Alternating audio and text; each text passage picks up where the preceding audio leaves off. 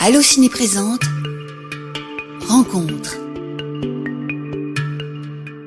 Bonjour à tous et bienvenue sur Allociné. Préparez votre fouet et votre plus beau fedora. On vous emmène sur les traces d'Indiana Jones à l'occasion de la sortie au cinéma du cinquième volet de la saga, Le Cadran de la Destinée.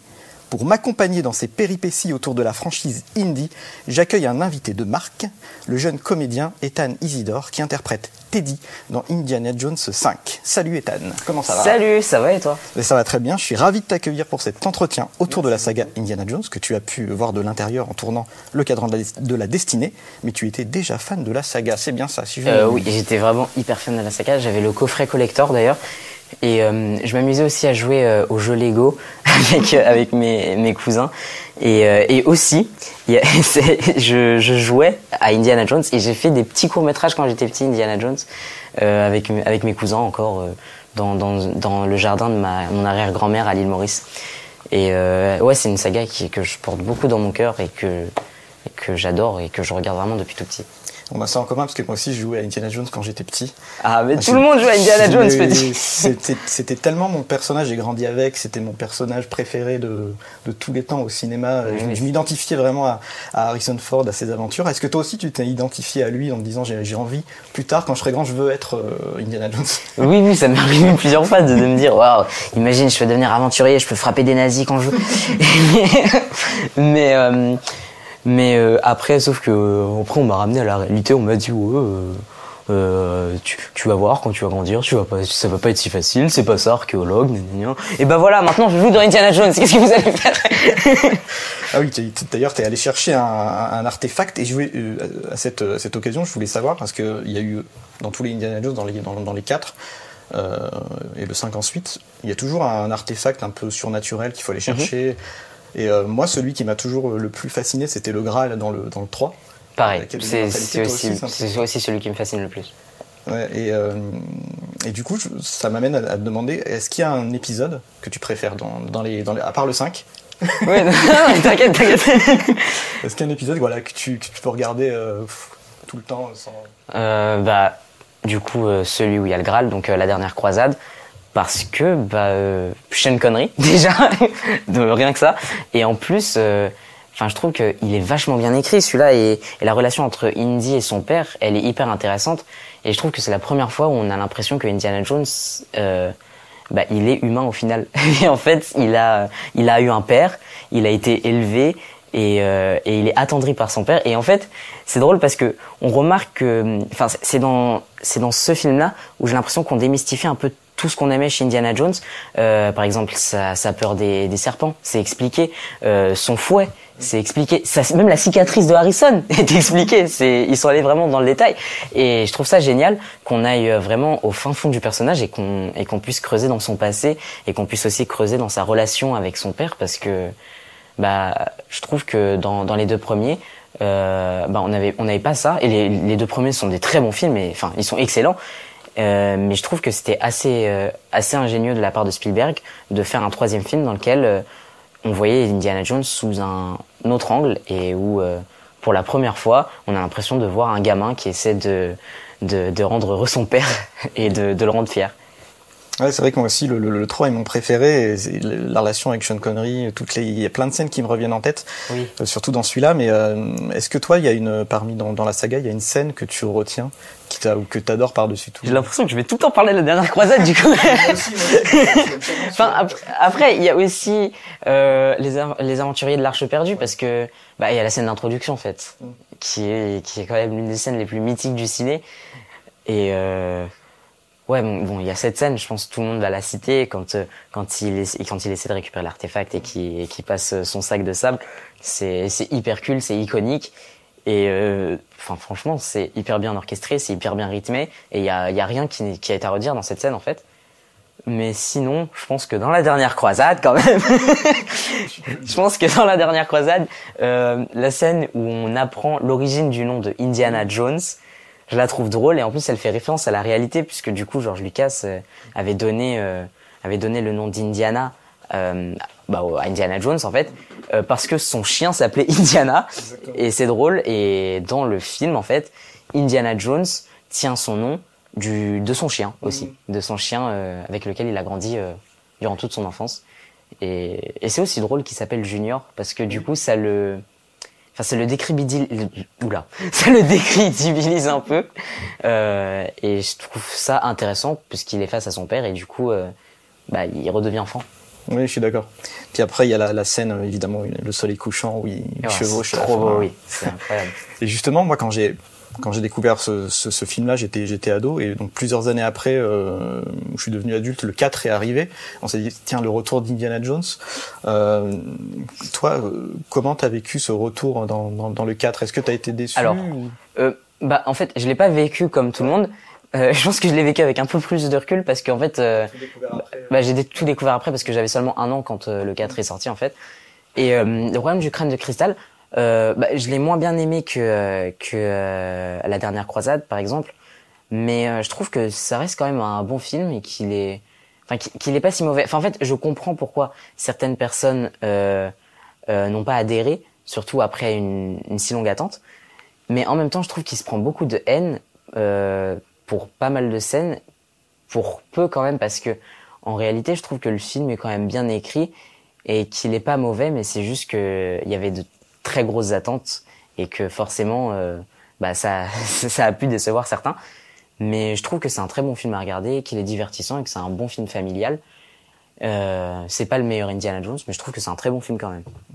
Ouais, je, suis, je suis plutôt d'accord. Euh, J'ai sur le coup, j'avais vraiment pas trop aimé le 4 et puis au fil du temps, je l'ai revu et je, je trouve vraiment pas. Ouais, c'est ça. il y a quand même un charme, un petit charme. Oui, il y a un petit charme. Et en fait, euh, enfin, perso, j'ai vraiment pas du tout vécu euh, l'attente de voir le 4, puis ensuite aller au cinéma, euh, payer sa place pour aller le voir. Moi, je l'ai vécu euh, en DVD.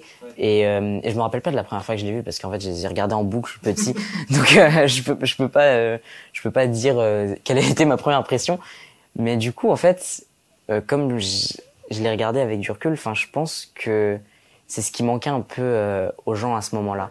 C'était le, le recul nécessaire pour voir le film parce que euh, ils étaient dans l'attente et dans la dans la hype du film en fait. Oui, c'est vrai. C'est vrai qu'il y a beaucoup de fans qui sont qui sont dans l'émotion directe et qui ont Bah, qui manquent de recul. Ouais, c'est ça. Mais après, c'est normal. Mm. Je veux dire, euh, Oui, c'est un personnage iconique Ouais, donc, euh, et- qui et revient j'ai- euh, et- des années après. C'est normal que l'attente soit aussi grosse et puis euh, et puis pour plein d'autres grandes sagas euh, enfin moi aussi j'ai des attentes énormes et j'ai pas de enfin j'ai pas assez de recul pour me dire euh, pour pour euh, pour réfléchir sur le film en fait juste je vis le moment et je suis là ah Et, et, et justement, on n'a on n'a pas encore parlé du deuxième épisode qui est le plus sombre de, de la saga. D'ailleurs, Spielberg lui-même a dit euh, Oui.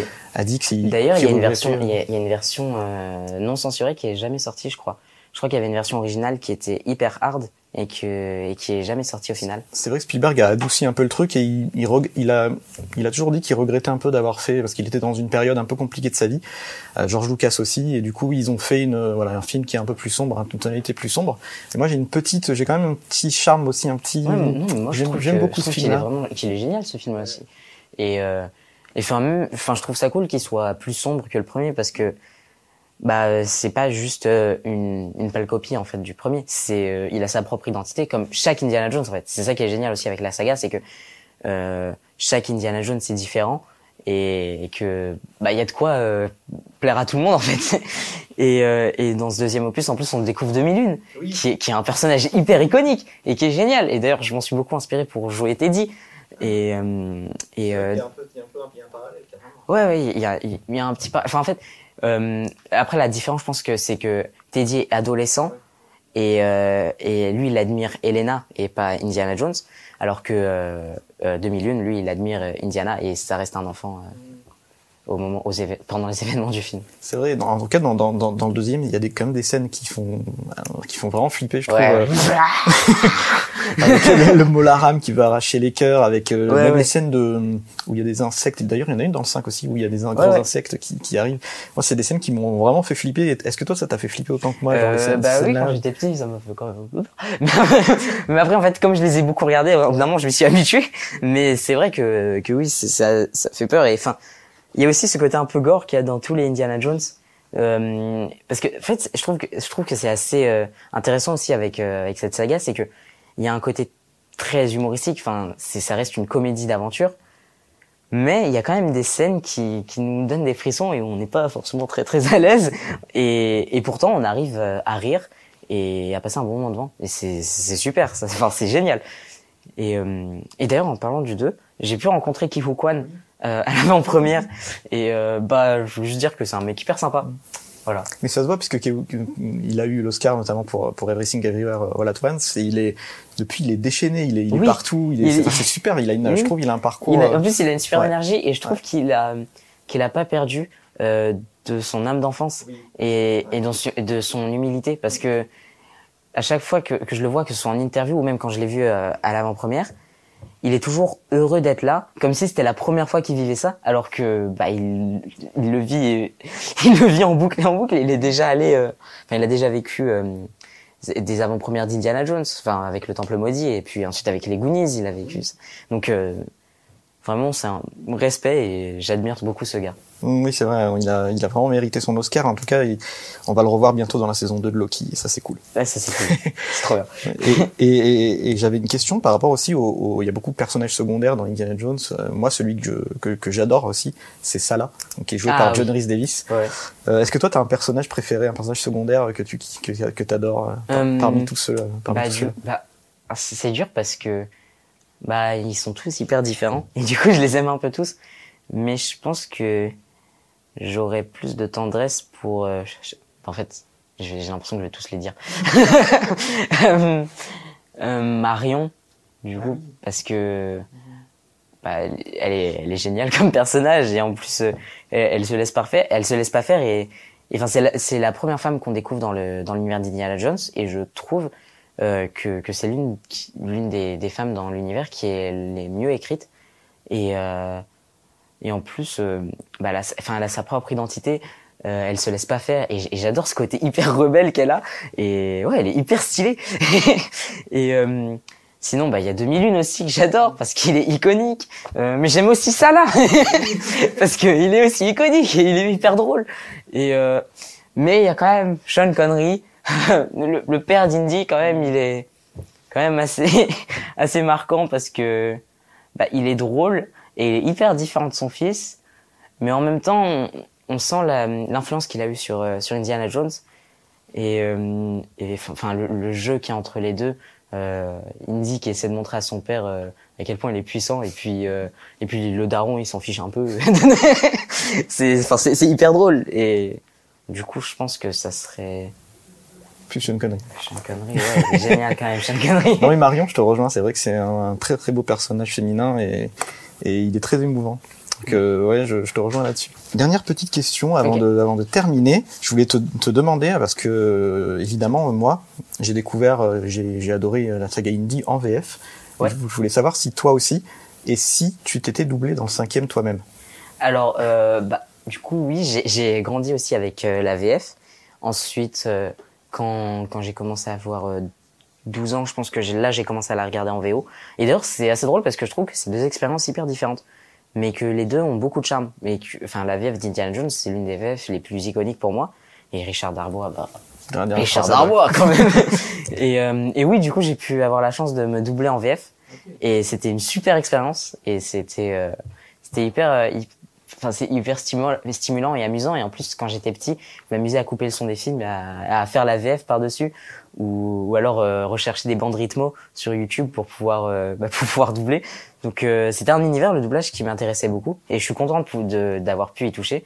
Et surtout avoir ma voix dans le même film que Richard Darbois je trouve que c'est quand même plutôt cool dans le CV. C'est stylé, c'est Et stylé. voilà, je suis trop content.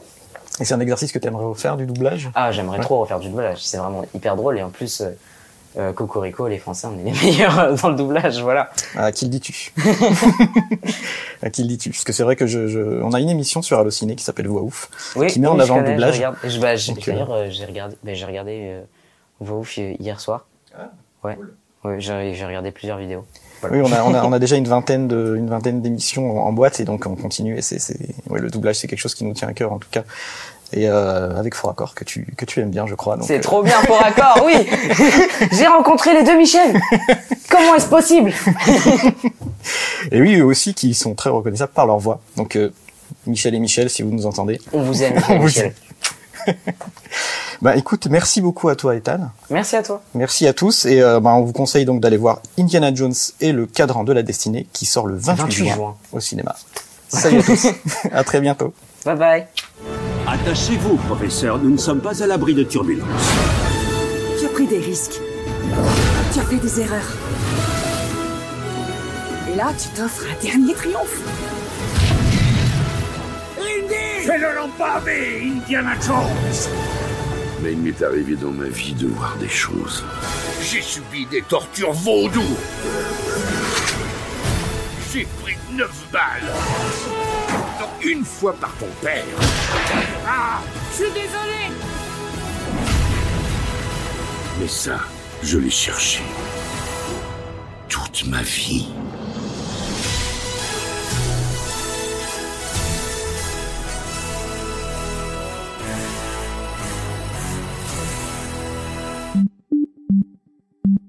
Allociné,